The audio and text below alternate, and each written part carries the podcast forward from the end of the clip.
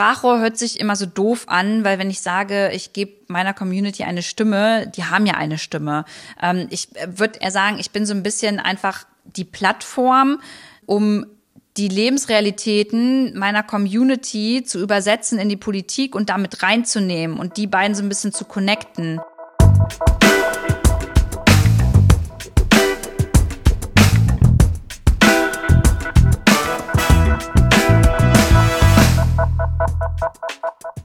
Hallo und willkommen bei Network von LinkedIn.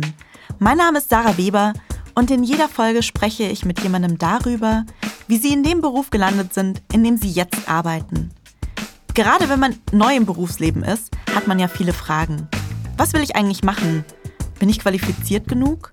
Und was mache ich, wenn mal alles schief geht? Wir wollen euch zeigen, wie ihr es schafft, den richtigen Weg für euch zu finden. Auch wenn der nicht immer nur geradeaus geht.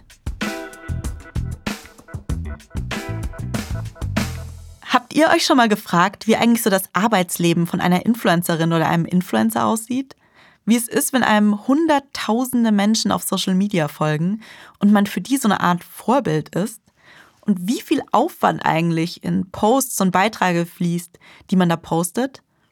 Influencerin zu sein ist ein echter Job. Auch wenn es manchmal nach außen hin vielleicht gar nicht immer so wirkt. Luisa Dellert hat als Fitness-Instagrammerin angefangen und heute hat sie auf Instagram mehr als 450.000 FollowerInnen. Mit denen tauscht sie sich aus über Themen wie Nachhaltigkeit, Gleichberechtigung oder Politik. Und wenn man mal draufschaut, ist Luisa im Prinzip eine Unternehmerin. Ihr Name ist quasi zu ihrer Marke geworden. Sie hat einen Podcast, sie hat ein Buch, sie berät und macht Workshops. Und außerdem betreibt sie einen eigenen Laden mit ihren zwei besten Freundinnen. Das ist ein Zero-Waste-Laden in Braunschweig und es gibt auch dazu noch einen Online-Shop für umweltbewusste Produkte. Naturalu heißen die beide.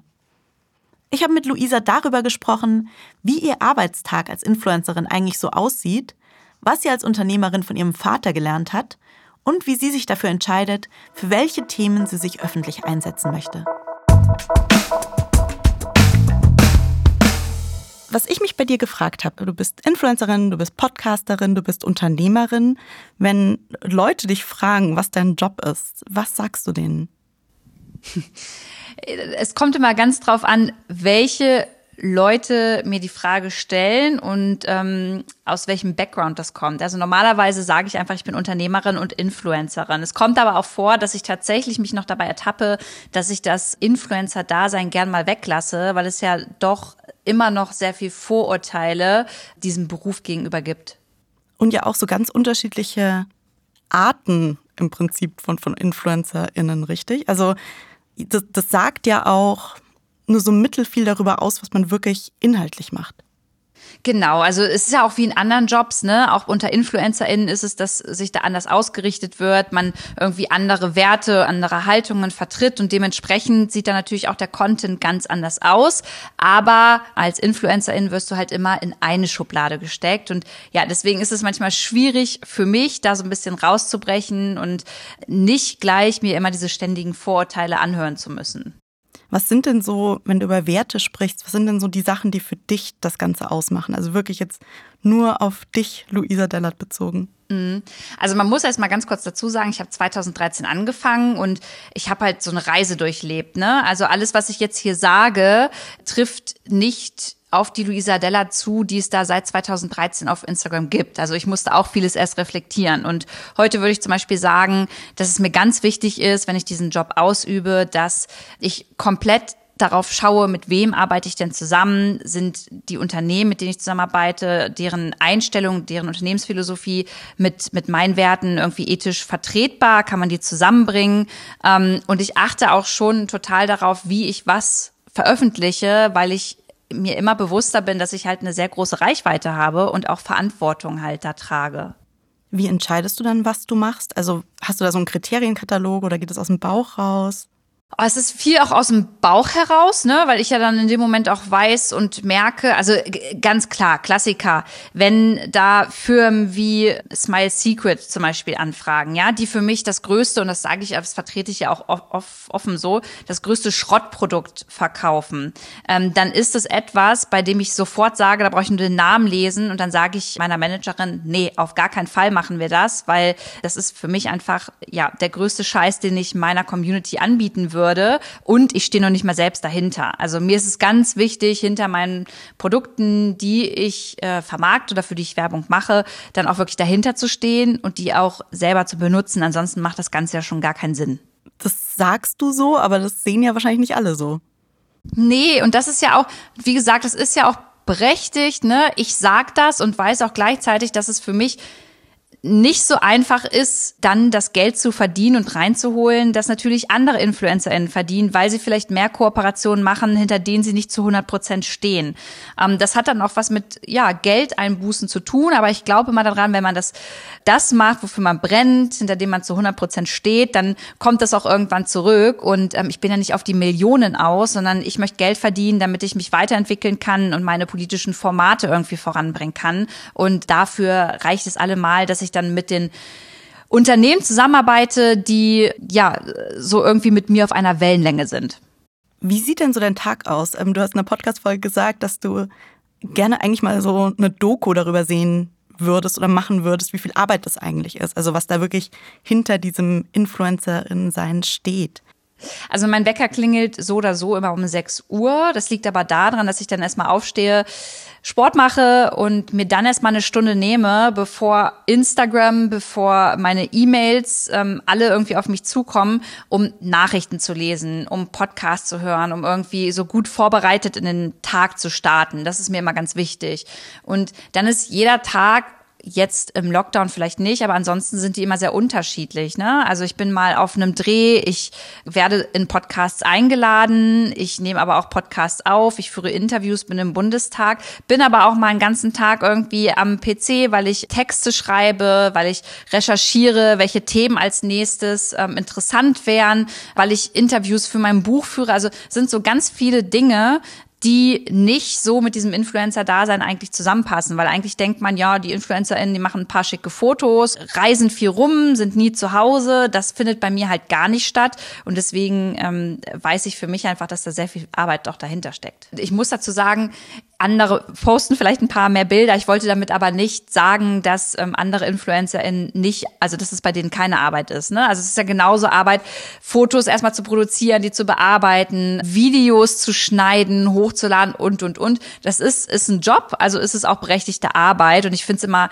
doof, dass man sich dafür überhaupt rechtfertigen muss. Ähm, meine Arbeit sieht einfach anders aus und ist anders aufgestellt, weil wie du schon gesagt hast, habe ich ja auch so einen redaktionellen Teil, ne? Also wenn ich Themen recherchiere, weiß nicht, Sexismus am Arbeitsplatz oder das Thema Feminismus, das Rassismus, Klimakrise, das sind ja alles Themen, die kann ich ja nicht einfach so rausballern, da muss ich mich ja vorher schon mal ein bisschen mit beschäftigen, vielleicht auch Interviewpartnerinnen anfragen, wer steht da zur Verfügung, über was spricht man dann, einen Fragenkatalog ähm, irgendwie entwickeln und und und. Also ich habe bisher noch keine Redaktion hinter mir stehen, so wie es vielleicht Formate bei Funk haben, die den ganzen Tag ja über politische Bildung sprechen oder halt junge Menschen halt auf Social Media ansprechen.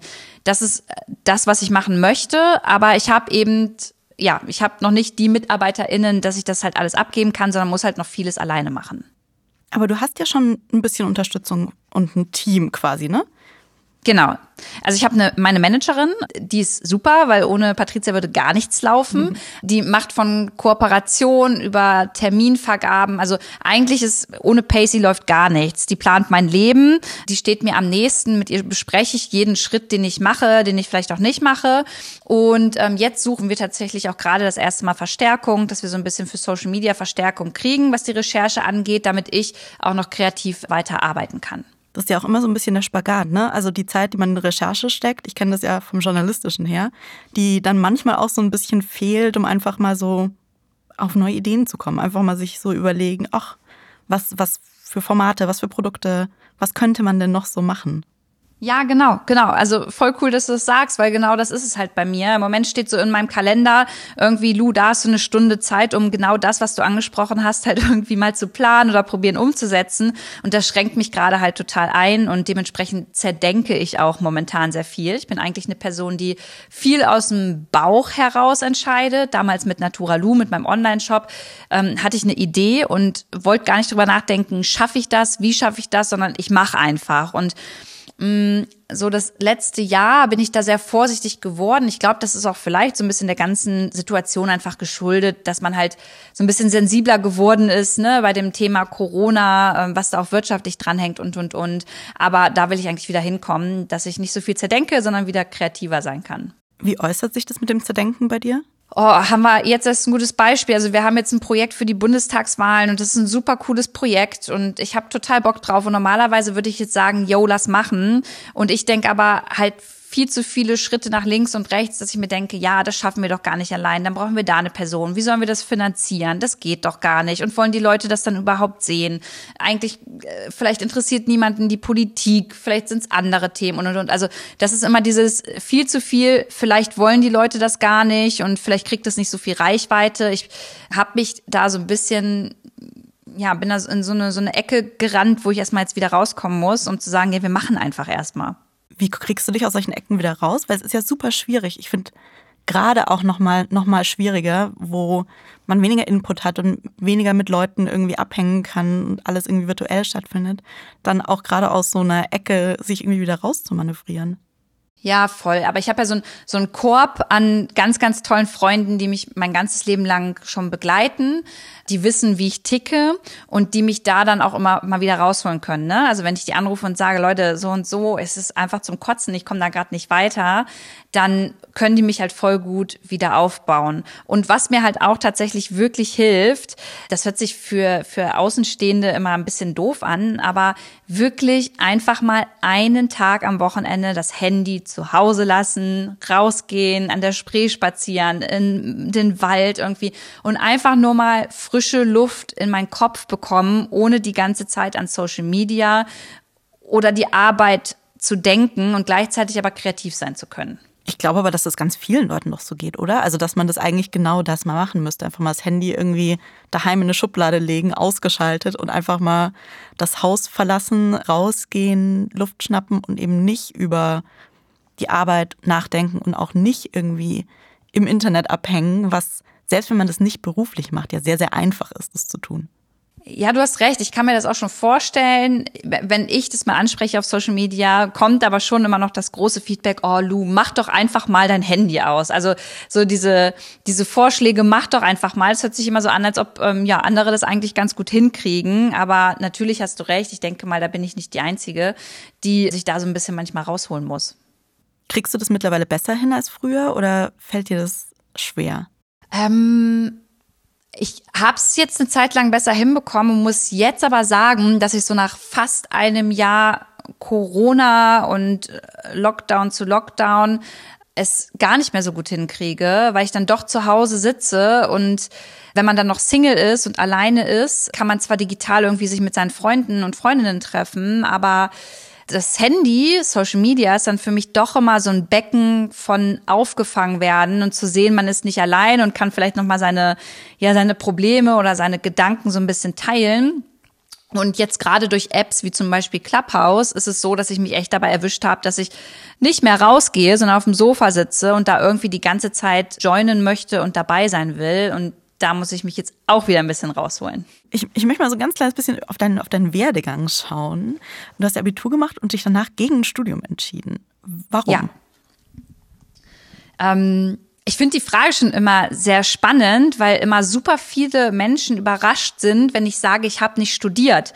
Für mich hat das dann immer so einen Beigeschmack, so, ach so, ja, du hast nicht studiert, krass, dass aus dir dann trotzdem was geworden ist. Ich wollte einfach gleich arbeiten und hatte Bock irgendwie anzupacken und hatte jetzt keine Lust, mich nochmal hinzusetzen und zu lernen. Und deswegen hat für mich so eine Ausbildung einfach ja im Kopf mehr Sinn gemacht, weil ich da Geld verdiene und das mache ich ein paar Jahre und danach habe ich einen Job so irgendwie. Ja, macht ja auch total deswegen, Sinn. Ist ja, also, genau. ist ja auch eigentlich so, so, so eine logische Überlegung, gerade wenn man halt auch jemand ist, der Bock drauf hat, Sachen zu machen. Ja, voll. Aber gleichzeitig finde ich echt, dass es immer noch ähm, in unserer Gesellschaft so ist, dass wenn du sagst, du hast eine Ausbildung gemacht, dass du, ach krass, ja, hätte ich gar nicht gedacht. Ich dachte, du hast studiert. Dann denke ich mir, ja, also sorry Leute, aber warum? Ist doch total egal. Ja, und auf jeden Fall, genau, habe ich dann die Ausbildung gemacht und danach im Unternehmen bei meinem Papa erstmal weitergearbeitet, habe da sein Büro geschmissen, habe mit dem Photovoltaikanlagen montiert, Wechselrichter installiert und dann kam schon irgendwann Instagram und dann habe ich mich relativ schnell selbstständig gemacht, um das einfach mal auszuprobieren. Wenn du bei deinem Vater mitgearbeitet hast, glaubst du auch, dass du von dem so ein bisschen dieses Unternehmerdenken mitgekriegt hast? Ja, auf jeden Fall. Also mein Papa hat sich auch immer noch mal super viel neu erfunden. Also der hatte einen Dachdeckerbetrieb, dann hat er dazu noch irgendwie dann irgendwann Energieausweise irgendwie angeboten, dann Photovoltaikanlagen und und und und ich habe immer gemerkt, dass er sich noch mal neu erfinden kann und weiterentwickelt und einfach macht und ich würde behaupten, dass ich das für mich äh, voll so auf meinem Weg mit rausnehmen konnte und jetzt halt genauso umsetze. Wann hast du gemerkt, dass das jetzt so dein Job ist? Also, dass das wirklich nicht nur so nebenbei und ein Hobby, sondern wirklich die Sache ist, mit der du dein Geld verdienst und die deine Arbeit ist. Mhm. Also 2013 habe ich angefangen und dann hat das wirklich nur so ein Jahr, anderthalb Jahre gedauert, bis ich gemerkt habe, okay, krass, ich habe jetzt hier eine Reichweite, Community, was ist das überhaupt alles, was macht man damit? Ne? In, in den USA war es ja schon so, dass ähm, es da schon BloggerInnen und InfluencerInnen gab, die dann damit Geld verdient haben. Das, für mich war das ja Neuland. Ich habe ja nicht damit angefangen, weil ich mit Instagram Geld verdienen wollte, sondern weil ich abnehmen wollte und das privat irgendwie ja einfach genossen habe, mich da irgendwie zu, zu, zu, zur Schau zu stellen so und ich würde sagen, Mitte 2014, 2015 habe ich dann das erste Mal gemerkt, krass, ich kann damit Geld verdienen, weil ich habe das Thema Fitness viel thematisiert und war so die Fitness-Influencerin und habe dann wirklich ganz schlechte Anfänge, aber es hat geklappt, habe dann eine PDF-Datei damals erstellt, in der ich Übungen abfotografiert habe und dann sowas wie so ein Fitnessbuch draus gemacht habe irgendwie. Bei mir am PC zu Hause, also wirklich richtig schlecht, sah auch gar nicht gut aus, aber habe damit echt eine Menge Geld verdient. Und dann dachte ich mir, krass, es funktioniert ja irgendwie. Und ja, wurde dann auf Veranstaltungen eingeladen und das kam dann so schleichend, ne, dass du dann die erste Kooperation irgendwie mal angenommen hast. Und ja, jetzt bin ich hier, wo ich bin. Wie hat sich das dann so geschiftet von, von dem Fitnessfokus weg? Mm, also ich glaube, wir kennen das ja alle. Man bestenfalls bleibt man ja nicht sein ganzes Leben lang auf der Stelle stehen. Ne? Man, man lernt irgendwie dazu, man lässt irgendwie andere Lebensrealitäten in seine eigene Re Lebensrealität eintreten und man entwickelt sich weiter. Und diese Entwicklung hat bei mir auch voll krass stattgefunden. Also von Fitness, ich möchte gut aussehen, mir von außen die Bestätigung holen, ich brauche Aufmerksamkeit, hinzu nach meiner Herz-OP, ich muss vielleicht doch nochmal drüber nachdenken, dass der Körper, mein eigener Körper jetzt nicht das Allerwichtigste ist, sondern der muss erstmal gesund sein, ne, anstelle von einem Sixpack irgendwie. Dann kam das Thema Nachhaltigkeit und von der Nachhaltigkeit, ja, ging es dann irgendwie Richtung Politik, weil ich gemerkt habe, davon habe ich überhaupt keine Ahnung und von der Politik ging es dann noch mal schärfer in das Thema Feminismus, weil ich auf Panels gemerkt habe, krass, ich bin die einzige Frau, ich darf oft nicht ausreden, irgendwie denken die vielen Männer, die da äh, sind, dass ich keine Ahnung davon habe und ja, jetzt jetzt bin ich hier. Also das ist so eine so eine voll logische Entwicklung eigentlich gewesen. Und das sagen ja auch immer meine FollowerInnen, die ähm, oft sagen, ey Lu, du bist für mich wie so eine digitale Schwester, weil ich deine Entwicklung komplett fühle und die komplett mit durchgemacht habe auch einfach so ein bisschen erwachsener werden. Also du warst ja auch schon damals erwachsen, ne? Aber, aber ja doch noch mal ein paar Jahre jünger, so wie wir alle. Ja. Und also ich, das ist ja auch einfach so, ja, dass man, dass man weiter wächst und, und Sachen dazu lernt und das hat man ja hoffentlich in, in den meisten Berufen.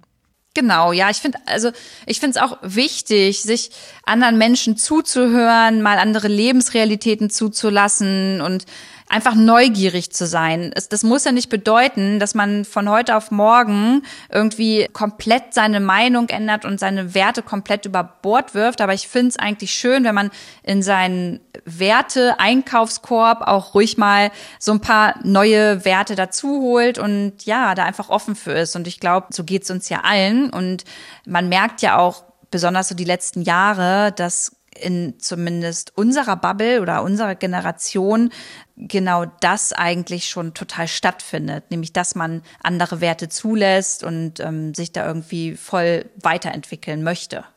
War das zum Teil auch schwierig für dich? Also so wachsen ist ja eine Sache, die ist so leicht gesagt, aber in der Realität ist es ja nicht so leicht. Mm, du meinst wachsen an meiner Haltung und an meiner Meinung? Ja, und auch einfach andere Meinungen zulassen und sich damit auseinandersetzen. Und mhm. das sind ja, also, das, das sind ja nicht immer nur Dinge, die einfach und schön und entspannt sind, sondern da muss man ja manchmal auch sich kritisch mit Sachen auseinandersetzen, die man selbst gemacht hat oder die man früher für richtig hielt. Total, ja, und auch Katastrophe. Vor Jahren, da konnte ich auch überhaupt nicht gut mit Kritik umgehen. Wenn mir da mhm. jemand gesagt hat, Luisa, das hast du falsch gemacht oder Luisa, ist nicht cool, was du hier gesagt hast, dann hat mich das super genervt. Und ich habe mir gedacht, ja, warum erzählst du mir das? Das, äh, das ist nicht dein Bier, das ist meins. Und heute habe ich einfach den Unterschied zwischen konstruktiver Meinung und ja unkonstruktiver Meinung kennengelernt und weiß halt, dass ich sowas auch annehmen darf und muss, um mich halt weiterzuentwickeln. Es war nicht immer einfach und es ist auch immer noch so, dass ja, Fehler zugeben ist ja immer so eine Challenge. Ne? Ähm, ich kann das inzwischen ganz gut, aber ich würde lügen, wenn ich sagen würde, ja, das ist das Einfachste der Welt, irgendwie zu sagen, sorry, ich habe einen Fehler gemacht, kommt, also äh, tut mir leid, wenn ich jemanden damit äh, oder dass ich jemanden damit auf die Füße getreten bin. Das ist ja auch ein Lernprozess. Ja, und vor allem, wenn man das nicht nur irgendwie privat bei einer Freundin macht oder so, sondern wirklich auch vor hunderttausenden Leuten.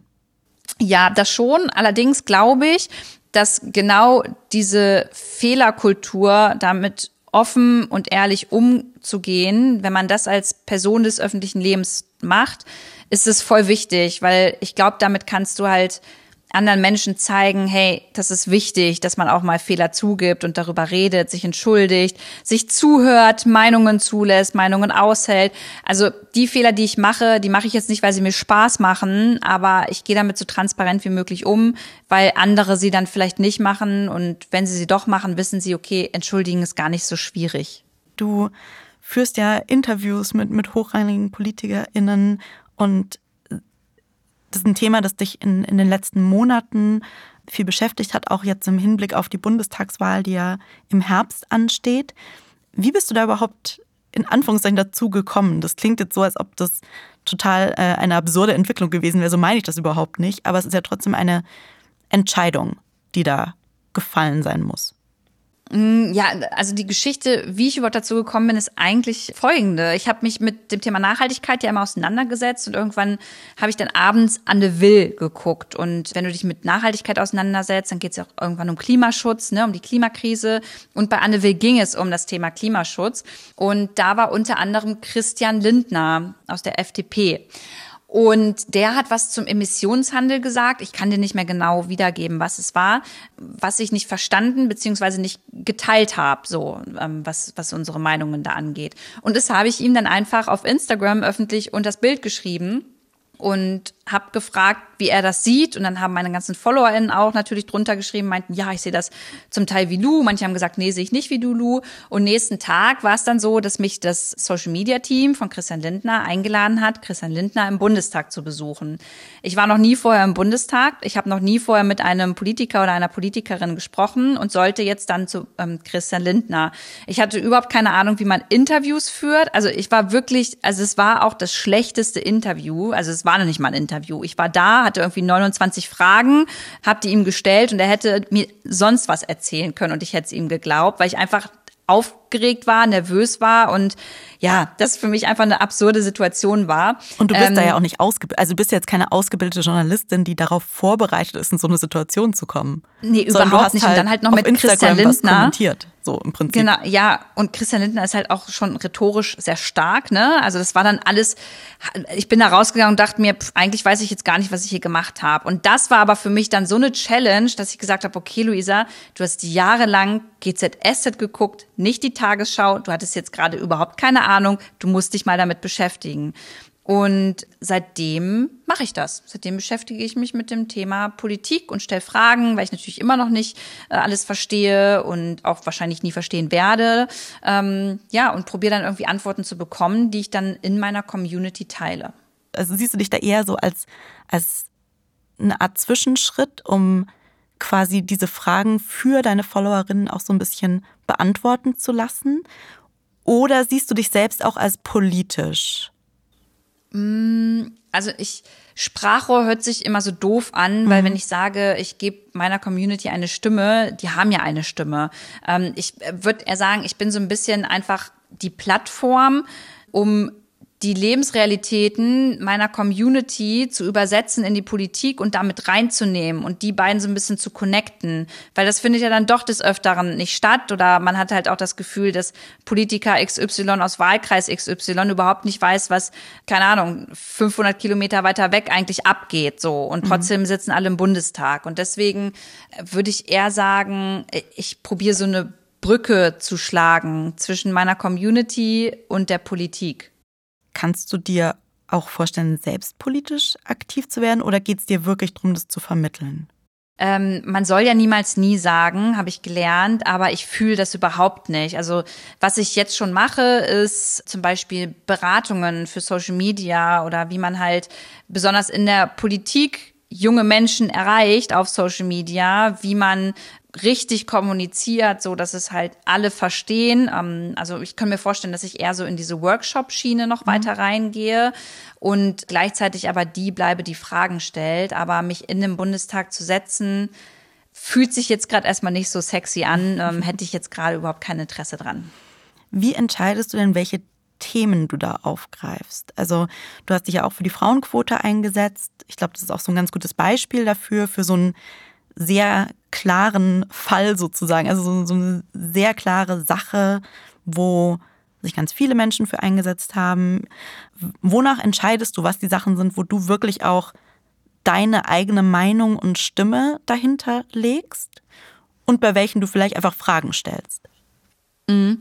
Jetzt kommt ein bisschen, also wie du schon sagst, ne? Also es gibt einfach Themen, die betreffen mich vielleicht selbst, die die berühren mich nochmal auf eine ganz andere Art und Weise. Und ich kriege ja jeden Tag ganz viel Feedback meiner Community zu ganz vielen Themen. Also die erzählen mir dann auch von ihren Erfahrungen und wenn die ein Problem haben, dann schicken die das. Und wir probieren natürlich so gut es geht, immer alles durchzulesen und zu beantworten. Und daraus resultieren dann ja auch Fragen oder Themen, bei denen ich sage, ja krass, da habe ich noch nie drüber nachgedacht. Ist aber super interessant, müssen wir mal drüber sprechen.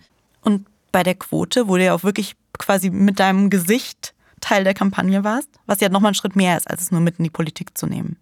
Ja, bei der Quote war das halt für mich genauso eine Sache. Ich habe halt gemerkt, bin jetzt nicht im Vorstand, aber ich habe halt schon auf kleinerer Ebene gemerkt, dass es schon bei Diskussionsrunden anfängt oder Panels, dass ich da halt oft die einzige Frau bin und dass es natürlich auch daran liegt, dass äh, wir Frauen auch noch mehr Ja sagen dürfen und nicht alles zerdenken müssen, sondern auch bei 80 Prozent schon sagen, ja, machen wir, genauso wie das nämlich Männer ständig machen. Aber ähm, ich finde es auch wichtig für vielleicht später mal meine Tochter oder äh, die Tochter meiner besten Freundin, dass die da einfach gleichberechtigt auch in der Wirtschaft was reißen kann und dass Vorbilder da sind. Und wir haben es ja ohne Quote probiert und es mhm. hat halt nicht funktioniert. Und deswegen finde ich es einfach fair enough zu sagen, alles klar, liebe Leute, dann probieren wir das jetzt. Ich glaube, es ist auch wichtig, zu, bei manchen Themen einfach auch zu sagen, ich finde das wichtig. Die Frage ist halt immer nur, was sind diese Themen sozusagen, weil es halt immer so viel gibt, was wichtig ist. Ja, voll. Ich, ich habe verstanden, so die letzten Jahre, dass ich auch ein sehr großes Privileg habe in, in dieser und in dieser privilegierten Blase lebe ich einfach und ähm, ich möchte einfach Menschen mehr zuhören. Ich möchte von Menschen lernen und möchte gerne da supporten. Und ich glaube, supporten tut man halt am besten, wenn man zuhört und dann bestimmte Dinge mit in seine eigene Lebensrealität reinholt. Und genauso wünsche ich mir das auch von Unternehmen oder von der Politik noch mehr, dass da einfach mal ein bisschen mehr zugehört wird und dann nicht nur in Zahlen gedacht wird, sondern eben auch, ja, auf so einer menschlichen Ebene noch mal mhm. mehr. Und vielleicht manchmal auch einfach so pragmatischere Lösungen, wenn man merkt, dass bei einer großen Zahl von Menschen es ein Problem gibt. Voll. Ja, auf jeden Was ja Fall. im Prinzip ist die Quote ja genau das. Also eine pragmatische Lösung für ein Problem, das wir anders nicht gelöst kriegen. Auch gerade so das Thema Feminismus ist ja auch ein Thema, was noch sehr, sehr viele triggert. Und ich würde mich überhaupt nicht als extreme Feministin bezeichnen, weil ich es ganz wichtig finde, ja, dass, dass Menschen verstehen, dass Feminismus nicht Männer gegen Frauen bedeutet, sondern dass das so ein Ding ist, was man nur zusammen irgendwie wuppen kann und dass es ja um unsere ganze Gesellschaft geht. Und das ist ein bisschen schwierig, das immer so auf Social Media tatsächlich so zu übertragen, weil doch der Großteil an ähm, dem Feedback, das ich von Männern bekomme, eher der ist, dass sie sagen, ja, du, kein Wunder, dass du keinen Freund hast, wenn du immer so übertreibst mit deinen feministischen Themen. Und das finde ich doch dann wieder sehr schade.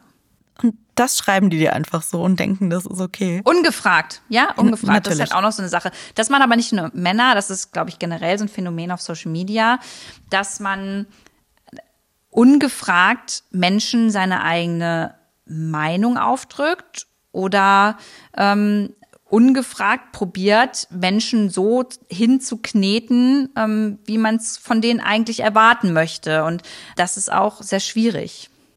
Ist es dir da auch wichtig, wie deine, also wie einzelne Followerinnen reagieren oder also wie sehr richtest du dich danach? Also ich muss ja immer so ein bisschen die Gesamtzahl im Auge behalten. Ne? Es sind irgendwie 480.000 Menschen, die auf meiner Seite da irgendwie jeden Tag mit mir zusammen rumchillen. Und wenn von diesen 480.000 Menschen zehn Menschen irgendwas Kacke finden, dann ist das einfach nicht repräsentativ. Dann ist das okay und dann ist es auch deren subjektive ähm, irgendwie Meinung und Einstellung und dafür möchte ich mich dann aber nicht ändern. Wenn ich aber merke, ich habe da ja vielleicht mit irgendeinem Posting oder einer Aussage echt viele Menschen verletzt, dann nehme ich mir das natürlich zu Herzen und äh, nehme das dann schon sehr ernst. Ja.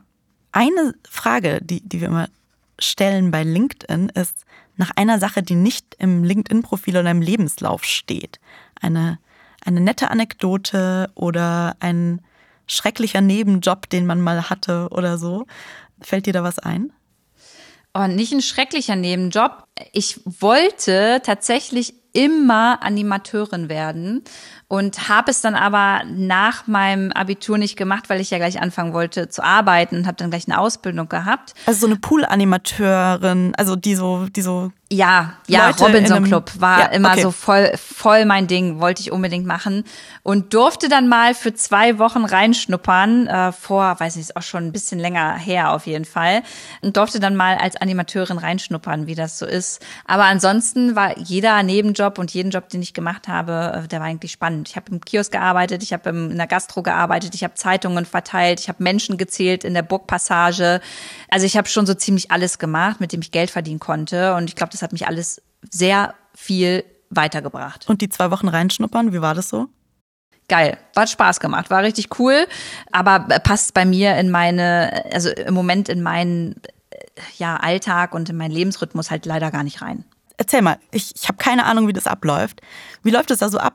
Ähm, ja, da gibt's ja auch immer so die Animationsclubleitung, ne? Und dann gibt's Themenwochen und dann gibt es verschiedene Animateure und Animateurinnen und ja, dann setzt du dich halt zusammen und planst die Woche und dann gibt es ein paar, die für Sport verantwortlich sind, dann gibt's ein paar, die für die Kinderbetreuung verantwortlich sind. Abends stehen dann noch alle zusammen auf der Bühne und müssen mittags für eine Show irgendwas einstudieren. Also das ist also das ist wirklich kein leichter Job. Ich habe da ja auch viel mit den Animateuren vor Ort gesprochen. Also du bist halt von morgens früh bis abends spät wach, ähm, musst immer gute Laune haben, musst immer alle bespaßen und ja, hast, hast irgendwie einmal die Woche frei, aber ich find's trotzdem geil.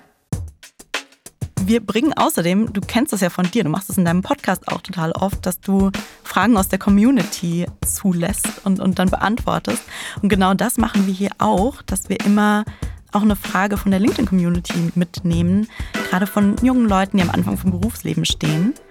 Und ich habe eine Frage von Christopher dabei, der sich Gedanken drum macht, wie er am besten seine Karriere planen kann. Und zwar fragt er, wann man sich festlegen sollte, was, was denn besser sei, sich früh zu spezialisieren oder lieber ein breiteres, ein allgemeineres Wissen zu haben. Ich find's wichtig, dass man das macht, worauf man A Bock hat und B, wo das Bauchgefühl sagt, okay, das will ich jetzt machen und da, da habe ich, ja, da habe ich richtig Bock drauf. Und wenn ich dann später noch mal was anderes mache, dann mache ich halt noch mal was anderes. Also ich finde, das ist ja auch etwas. Du hast ja in Deutschland hast du ja einfach die große Möglichkeit, dich immer weiter und umzubilden. Also es funktioniert ja, ne? Wenn du was machen willst, dann hast du größtenteils, würde ich jetzt behaupten, schon ähm, die Möglichkeit, das auch zu machen. Von daher ähm, habe ich mich nie darauf versteift, gleich irgendwie mit 18 zu wissen, was ich machen möchte. Und ich kann dir auch jetzt nicht sagen, was ich in zwei Jahren mache. Und ich fahre damit ganz gut. Ja, ich glaube, das ist sowieso eine Sache, die gerade am Anfang, wenn man aus der Schule rausgeht und so, total wenig und wahrscheinlich zu wenig kommuniziert wird, dass die Entscheidung, die man in dem Alter trifft, keine Entscheidung fürs restliche Leben ist, die man nie wieder ändern darf. Genau, ja, und es passiert ja auch so viel. Und also das, ich glaube, es ist auch wichtig, dass man im frühen Alter den Menschen schon sagt, Leute, da, passiert noch so viel in eurem Leben. Wahrscheinlich wird es nicht so sein, dass ihr jetzt euer Leben einmal runterschreibt auf ein Blatt Papier und das wird genauso laufen. Also äh, ich finde so ein bisschen Flexibilität und so ein bisschen träumen dürfen, so eine Mischung aus beiden ist immer wichtig. Ja. Sollen wir noch kurz über das Thema Nachhaltigkeit noch ein bisschen mehr reden? Darüber haben wir jetzt ganz, ganz wenig nur geredet. Ich finde es aber total wichtig, weil du ja nicht nur dich mit dem Thema inhaltlich auseinandersetzt, sondern auch einen eigenen Online-Shop hast und ein Geschäft in Braunschweig. Mhm. Was ja auch nochmal so wirklich so, so einen echten Laden mit zu betreiben, auch nochmal eine ganz andere Nummer ist, oder? Ja, voll. Also das war ja, also genau, dieser Laden war halt so das, was ich jetzt vor bald drei Jahren einfach hochgezogen habe, weil ich gemerkt habe, okay, ich wohne auf dem Dorf. Also ich habe damals noch äh, beim, bei meinen Eltern in der Garage zwischengeparkt irgendwie und habe da gewohnt. Und das Thema Nachhaltigkeit konnte ich halt dementsprechend da gar nicht so umsetzen, weil ich einfach nicht die Möglichkeit hatte, dass irgendwie ein Laden vor Ort war, also entweder ein unverpackt Laden oder auch ein Laden, in dem man ja viele Produkte, die deinen Alltag nachhaltiger gestalten, ähm, halt bekommen kann. Und dann dachte ich ja, okay, was machen denn dann alle Menschen eigentlich auf dem Dorf? Wie, wie, wie können die sich denn dann mit dem Thema Nachhaltigkeit beschäftigen? Ja, und so kam die Idee dann für den Shop und das Interesse ist da, das läuft ganz gut. Und gleichzeitig muss man natürlich sagen, dass ein Nachhalt oder ein Online-Shop mit nachhaltigen ähm, Artikeln trotzdem halt niemals zu 100 Prozent nachhaltig sein wird, ne? Allein schon ähm, durch die ganze Versendung der Produkte und Pakete. Aber wir geben auf jeden Fall unser Bestes, dass es halt ja so umweltbewusst wie möglich halt passieren kann. War das, wie habt ihr das damals gemacht? War es einfach so ein, okay, wir machen jetzt einen Online-Shop auf? Genau, also ich habe das alleine erstmal angefangen und dachte, ja, okay, ich mache das jetzt einfach mal. Und da kommt so ein bisschen wieder die kreative Lu aus mir raus, weil mit Zahlen habe ich es überhaupt nicht so. Das heißt, ich hatte mein Geld zusammengespart, habe hab ohne Businessplan und jeglichen irgendwie durchrechnen, einfach gesagt, naja, wir machen das jetzt.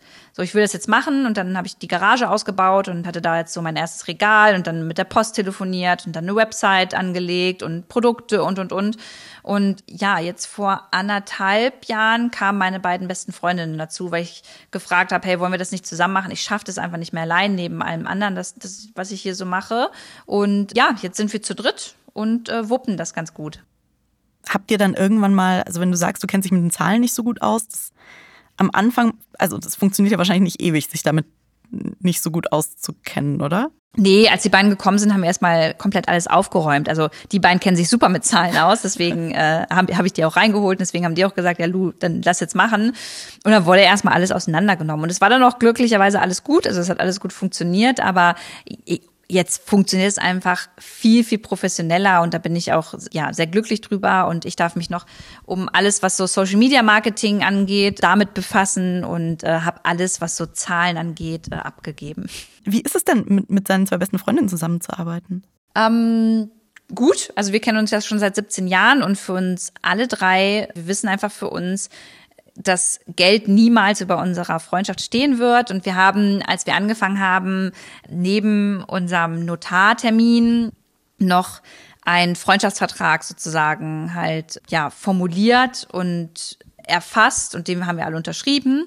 Und das ist immer so ein bisschen symbolisch, so das, ähm, was wir uns nochmal durchlesen, wenn wir merken, okay, jemand traut sich vielleicht gerade nicht zu sagen, weil man Angst hat, dass die Freundschaft darunter leidet. Und das halt bei uns überhaupt nicht so. Wir gehen da ganz offen mit um und wissen halt alle drei, dass, ja, wie gesagt, Geld immer an dritter, vierter Stelle stehen wird und unsere Freundschaft aber immer auf Platz eins. Ist es auch manchmal schwierig? Also dann eben genau wenn man sich dann mal schwierigere Sachen sagen muss oder Kritik äußern oder irgendwas schief läuft oder so. Ja, klar, das ist eine Challenge auf jeden Fall, weil es ja dann schon irgendwo unangenehm ist, weil du dir denkst, oh, ich will jetzt meine beste Freundin nicht verletzen oder ihr nicht irgendwie was sagen und mache ich das jetzt wirklich, aber es bringt mich ja auch wieder nur weiter, weil ich dann nochmal hinterfrage, ist es jetzt konstruktiv, was ich sage? Ist das jetzt gerechtfertigt und da erstmal voll drüber nachdenke, bevor ich A was sage und B dann halt auch mal in so ein Gespräch gehen muss, das halt auch mal unangenehm ist. Aber das haben wir, glaube ich, alle drei für uns ganz gut gelernt einfach inzwischen. Wenn, wenn du auf deinen, so, einen, so einen Tag guckst, der ein richtig guter Tag war, wo du abends in so einem Bett liegst und sagst so, boah, heute war geil. So, was, was ist an so einem Tag passiert? Oh, das, ich finde das voll schwierig zu beantworten, weil das können ja ganz viele Faktoren sein. Ich kann ja happy sein, weil irgendwie was privat passiert ist oder beruflich und also ich gehe schon jeden Abend happy eigentlich ins Bett, außer wenn ich einfach mal einen Scheißtag hatte, wo ich nicht produktiv sein konnte, aber das gehört ja auch dazu und darf auch sein keine Ahnung, also ich freue mich zum Beispiel immer, wenn ich geiles Feedback bekomme. Also wenn ich wirklich, wenn ich, wenn ich auf Instagram Nachrichten bekomme oder E-Mails bekomme von meiner Community, die schreiben, Lu, danke, durch dich äh, beschäftige ich mich mit Politik, durch dich mache ich das, das, das. Das ist halt voll schön zu sehen und bestätigt mich in meiner Arbeit und weiß ich nicht, ist natürlich am Ende des Tages dann geil, wenn du so ein Feedback bekommst. Ich denke mal, das geht ja wahrscheinlich allen, die hier gerade zuhören, so. Ja, und das, also es klingt für mich auch so ein bisschen danach, als ob du auch weißt, dass du irgendwo was verändert, klingt jetzt so groß, aber dass das, was du machst, was positive Auswirkungen auf jemand anders hatte. Ja, genau. Ja, und das ist doch erstmal voll, voll schön. Und ich glaube, das sollte auch das Ziel sein, so wenn man arbeitet, egal wo und egal wie.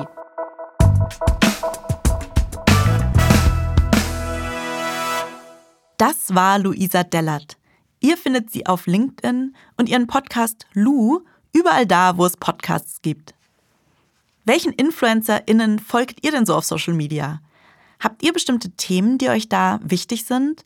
Und seht ihr Influencerinnen als Vorbilder? Teilt eure Gedanken auf LinkedIn mit dem Hashtag Network oder diskutiert auf meinem Profil mit. Die Frage heute aus der Community kam von Christopher, der wissen wollte, was wichtiger ist, sich früh zu spezialisieren oder lieber ein allgemeines Wissen aufzubauen. Ihr wollt auch eine Frage an einen unserer künftigen Gäste stellen? Dann schickt einfach eine E-Mail an network at linkedin.com. Network wie immer mit zwei T. Abonniert Network, teilt den Podcast mit euren FreundInnen, bewertet ihn und hinterlasst uns eine Rezension bei Apple Podcasts. Das hilft anderen dabei, den Podcast auch zu finden. Network ist ein Podcast von LinkedIn, produziert von Haus 1. Redaktion Susanne Klingner und Julia Rothaas. Der Podcast wurde aufgenommen bei Plan 1 mit Dank an Ralf Weigand und Christoph Tampe. Schnitt und Sounddesign Joscha Grunewald. Ich bin Sarah Weber und wir hören uns hier wieder in zwei Wochen.